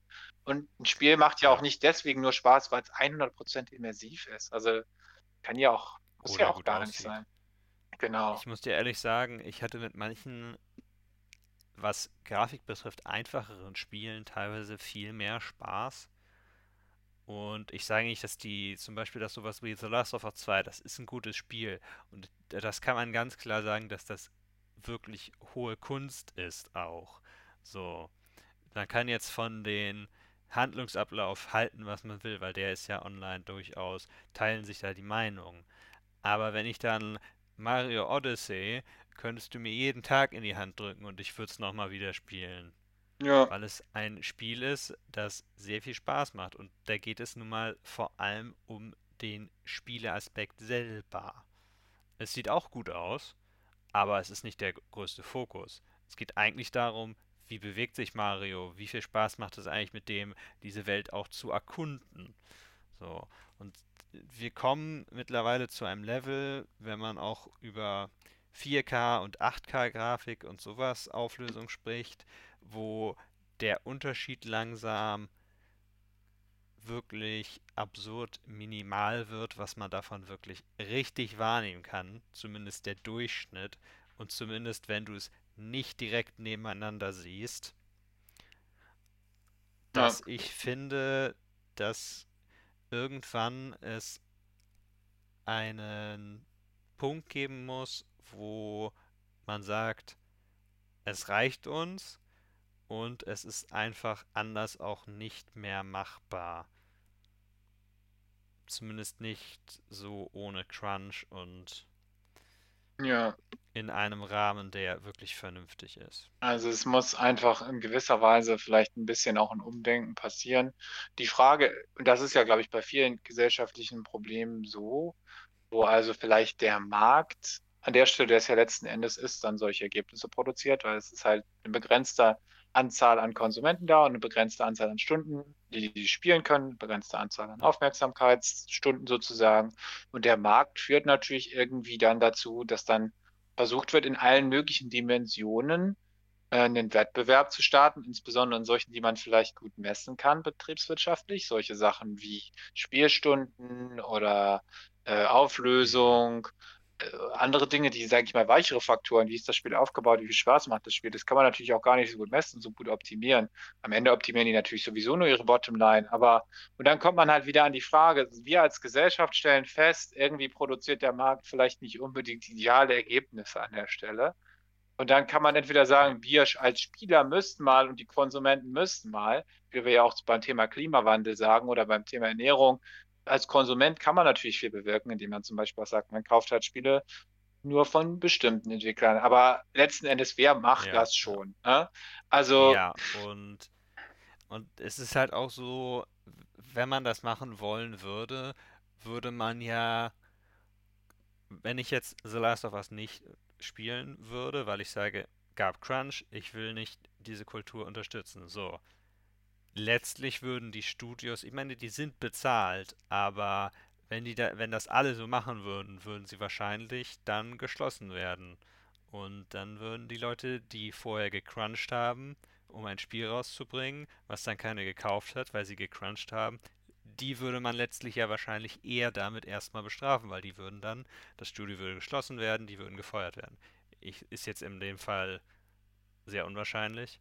Aber der andere Aspekt ist auch, du könntest das Spiel dann nicht spielen, was vielleicht trotzdem ein wirklich gutes Spiel ist. Ja, es wäre schade drum. Und des, ja. deswegen ist halt dann auch wieder, natürlich ist es irgendwie sehr klassisch an der Stelle auch mal zu fragen, was kann der Staat tun oder was können vielleicht auch die, die Arbeiter in diesem Bereich tun. Und da gibt es halt auch einige zum Beispiel, die sich inzwischen jetzt auch gewerkschaftlich organisieren wollen, was ich absolut äh, sinnvoll finde. Also der Versuch sollte ja. auf jeden Fall unternommen werden. Und wenn die sich natürlich zusammenschließen, können sie vielleicht auch mal eine Debatte anfangen, was sind, was sind Arbeitszeiten, die für uns hinnehmbar sind, was ist eine Aufteilung zwischen Beruf und Familie, die für uns sinnvoll ist. Und äh, natürlich klar auch, ich meine, in Amerika irgendwelche größeren staatlichen Veränderungen zu fordern, da kann, das kann die Daily Show äh, oder die Tonight Show so ja auch machen. Äh, dafür braucht es uns nicht auch noch.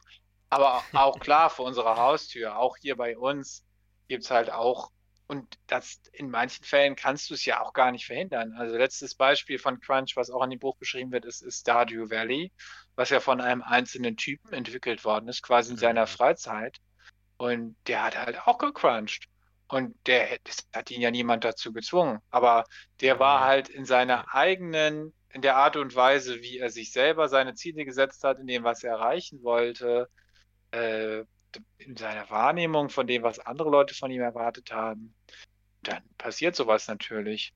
Und da sind dann wahrscheinlich ganz andere Lösungen gefragt. Also wenn man. Leute zum Beispiel die Möglichkeit geben will, sich freier kreativ auszudrücken, ohne Angst zu haben, dass, dass sie, dass sie abrutschen finanziell, da muss man über solche Dinge wie ein Grundeinkommen oder so auch diskutieren eigentlich. Aber ähm, Ja.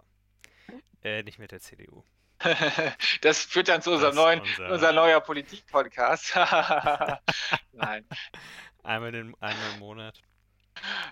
Man könnte wahrscheinlich wirklich hier, äh, wir, wir könnten ja mal ein bisschen thematisch uns äh, noch verbreitern, aber dann, dann gibt es wieder Storms. Das ist auch nicht gut. Ja. Mal sehen.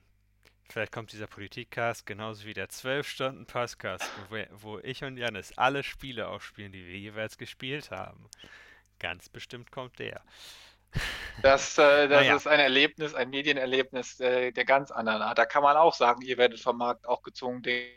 Also, Ja. Äh, Ich habe es übrigens mal ausgerechnet, man könnte kaum über diese Spiele alle reden. So viele sind es. also es Also, wäre dann wenn eher so ein zwölf Stunden lang macht, wenn man wirklich, wirklich nicht nur den Titel nennen will. Ne? das ultimative Name-Dropping letzten Endes. Ja, ja. Naja, vielleicht enden wir das Ganze auf ein paar positiven Beispielen. Du hast in deiner Recherche ja auch eins rausgesucht über Super Giant Games. Genau, das sind die Entwickler von äh, Hades unter anderem, was ja auch ein riesen Indie-Hit war. Ja, Und äh, eins die, meiner Lieblingsspiele. die haben halt auch ein kleines, einen kleinen Anfang schon mal gemacht, um eben dieser Kultur äh, entgegenzuwirken, äh, indem sie nämlich gesagt haben, grundsätzlich kannst du sowieso ähm, dir so viel Freizeit nehmen, wie du möchtest. Natürlich dann nicht Bei bezahlt. dem Entwicklerstudio. Genau, aber was du auch machen musst, ist mindestens 20 Tage pro Jahr frei nehmen. Du bist gezwungen. Also der Chef sagt wirklich zu dir, 20 Tage Urlaub pro Jahr musst du dir nehmen. Und der Hm. der einer von den äh, Mitarbeitern dort sagt, ich weiß gar nicht, wer es jetzt genau war in dem Interview, kann auch sein, dass es der Chef war, aber jedenfalls jemand, der dort quasi auch selber tätig ist. This is saving us from ourselves. That changes our psychology to how do I spend this minimum amount of vacation? Where do I put it? Am I doing a summer break? Am I doing every Friday for a little while? Und ich dachte mir so, in Deutschland sind wir verpflichtet, unseren Urlaub zu nehmen. Tatsächlich ist das aber gar nicht so. Also es ist auch für diese Verhältnisse relativ progressiv, dass man zu den Leuten sagt, ihr müsst wirklich auch mal Urlaub nehmen. Und manchmal muss man vielleicht auch von Seiten Mhm. des Arbeitgebers, wenn man produktive Mitarbeiter haben will, solche an einerseits ist es ja kontraindikativ. Man würde ja denken, es macht keinen Sinn, aber auf der anderen Seite macht es total Sinn. Manchmal ist weniger halt auch einfach mehr. Und da ist das Supergiant bestimmt ein gutes Beispiel, dass sie auch solche innovativen Anführungszeichen Ideen äh, auch mal ausprobieren. Ja, man muss dazu vielleicht sagen, sie können es auch viel einfacher. In Anführungszeichen einfacher, weil sie sind ein kleines Indie-Entwicklerstudio. Und da hat man ja sowieso auch einen anderen Fokus auf die Dinge, ma- habe ich das Gefühl. Also Supergiant Games, die Spiele sind alle sehr beliebt. Also wirklich Bestien über Bastion, Bestien, keine Ahnung Mhm. über Pyre und Transistor und jetzt Hades. Man, das ist ein Studio, wo man die, um jetzt nicht zu weit vom Thema wegzukommen, wo man wirklich gemerkt hat, jedes Spiel von denen wird immer besser und immer besser. Und ja. In dem Sinne, wenn man natürlich auch noch Erfolg hat und ein kleineres Studio ist, dann hat man auch mehr Freiheiten, wenn man nicht abhängig ist von einem großen Publisher. Ja, das stimmt. Aber ich hätte, ich hätte tatsächlich zwei Spiele, die, wir haben dieses Thema Crunch eigentlich schon ein paar Wochen in der Arbeit und Vorproduktion, in Anführungszeichen Vorproduktion. Also wir haben Mhm. schon länger darüber geredet, dass wir darüber reden wollen. Und in der Zeit habe ich zwei Spiele auch von zwei Spielen gehört, die rauskamen, beziehungsweise rauskommen, die ohne Crunch produziert wurden, laut den Entwicklerstudios. Das ist einmal von Insomniac, Ratchet Clank, das Drift Apart, das vor ein paar Wochen rauskam. Und das ist doch sehr beruhigend zu hören, würde ich sagen. komplett frei von, und das ist ja auch immerhin, also kein, Ja, kein kleiner Titel, auch komplett in, in 3D und äh, durchaus sicherlich genau. auch ein großer Launch gewesen. Ja, großer Launch. Äh, sie hatten relativ spät bekannt gegeben, wann es rauskommen sollte. Also sie hatten irgendwie Anfang des Jahres kam, ich glaube im Februar, März oder so, kam raus, dass es im letzten Monat oder diesen Monat rauskommt. So, und da kann man sich natürlich auch fragen, ob sie es vielleicht auch ein bisschen dynamischer gehalten haben, um zu sagen, wir warten, bis wir wissen, wann es fertig ist. Äh, Ja. und hatten dadurch weniger Druck natürlich. Die sind auch relativ groß, Insomniac, das kommt natürlich auch hinzu. Und ja, gleichzeitig ist das ein Spiel für die PS5, was durch die Drift Apart Mechanik, also du kannst zwischen verschiedenen Welten hin und her springen tatsächlich, was die SSD natürlich sehr gut nutzt. Jetzt auch nicht so ist, dass das ein Titel ist, der relativ safe zu machen ist, Nee, auf ist ja jeden auch Fall innovativ, ja. Ja. Und Psycho Psychonauts 2 soll auch ohne Crunch erscheinen. Das kommt im August raus, glaube ich, Mitte August. Also, das hört sich doch. Ja, Zumindest sind das zwei positive ein positiver Trend. Eine Sache, die ich auch noch gelesen habe, die vielleicht ein Beitrag sein könnte, wäre, dass sich Entwickler noch ein bisschen mehr spezialisieren oder dass es ein bisschen Outsourcing gibt. Also dass Leute halt wirklich, diese Leute, die halt wirklich nur eine Sache machen, äh, sage ich mal, Mhm. Beleuchtung oder so, dass die dann nicht, äh, wenn das Studio Spiel A fertig hat, plötzlich unbedingt beschäftigt werden müssen, äh, sondern dass die halt letzten Endes dann auch, äh, wenn sie bei einem outgesourcten Unternehmen finden, relativ regelmäßig und ausgeglichen dann arbeiten können. Und nicht immer nur so in Bursts, wo dann halt richtig viel zu tun ist, weil dann der Punkt gekommen ist, wo Mhm. das gemacht werden muss, was sie halt gerade können, sondern sie arbeiten dann halt, sage ich mal, sequenziell als unterstützende Mitarbeiter bei vielen verschiedenen Spielen mit von verschiedenen Anbietern. Und auf die Mhm. Weise könnte man durch bessere Planung und bessere Koordinierung vielleicht auch so ein bisschen die, die Arbeit besser aufteilen. Aber am Ende, wie wir schon gesagt haben, wird es darauf ankommen, dass so Studios wie Double Fine, du hast es gerade genannt, mit Psychonauts oder ähm, Leute wie äh, die Entwickler von Ratchet Clank, dass die halt auch einfach ein Commitment machen und sagen, wir wollen, wir wollen was ändern daran, wie wir arbeiten. Ja. Ja, ja. Ja, also was Outsourcing betrifft, gibt es tatsächlich, ich glaube, bei Art Assets gibt es das schon relativ stark. Allerdings ist das vor allem, um Kosten insgesamt zu sparen, weil du dann vielleicht in Asien oder so deine Art Assets einkaufst. ja, und dann in Japan mit den Ähm. Arbeitsbedingungen, die dann in Japan zum Teil manchmal auch gelten. Also ich habe auch von dem, von dem, dem Creative Designer, ich weiß gar nicht, wie er heißt, der von, von Smash, ähm, das ist der, der in den Nintendo äh, Directs äh, auch immer in den Trailern auch immer auftaucht. Ja, Dieser kleine, äh, genau.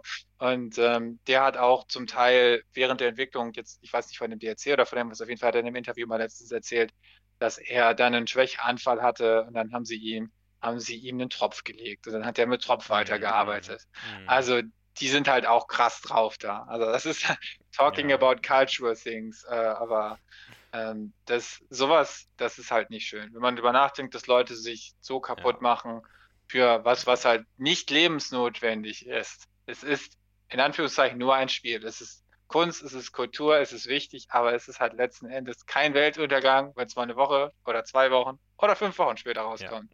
Ja, Ja. und darum geht es ja vor allem eigentlich. Es geht ja nicht darum, dass es gar nicht erscheint. Es geht ja nur um ein bisschen später. Aber gut, Ja, also manchmal im Leben. das war unsere sehr ernste Diskussion über Crunch in der Spieleindustrie. Ihr Ja, mit relativ wenigen Lachern eingestreut, muss man leider sagen. Aber vielleicht legen wir noch einen Love-Track drunter. Nächste Woche gibt es wieder ein anderes Thema, dann mit Jannis. Wir haben noch nicht genau besprochen, was, weil er ist gerade im Urlaub, also Ja, und dann lasst, wir das mal anders. genau, den genießt er jetzt auch. Und äh, Genau. ja, vielen Dank, dass ich äh, euer Gast sein durfte. Und Ja, äh, danke, dass du unser Gast warst. hat mir auf jeden Fall sehr viel Spaß gemacht, das Thema zu diskutieren. Und wir sind mal gespannt Ja. auf äh, eure Reaktionen auch äh, in dem einen oder anderen Kanal. Und äh, ja, bis dahin Ja. wünschen wir euch erstmal noch eine schöne Woche. oder Wochenende, Ja, je nachdem, genau. wann es rauskommt, nicht wahr? Ja, je nachdem, wann ich Zeit habe, es zu editieren. Genau, ihr findet uns auf Twitter unter @snauten. Da erfahrt ihr auch immer, wenn eine neue Folge live geht. Und ansonsten könnt ihr den Podcast finden unter Spotify, Apple Music, Google Podcast, Amazon Music. Ich glaube schon. Vielleicht Na, ist es auch Apple, vielleicht ist es auch Apple Podcast, das weiß ich gerade nicht so genau. Corporate Overlord Podcastservice.com. Also wenn ihr Indie Genau. drauf seid, nehmt den ASS-Feed. Das könnt ihr auch machen. Und bis zum nächsten Mal dann. Jo, macht's gut. Tschüss.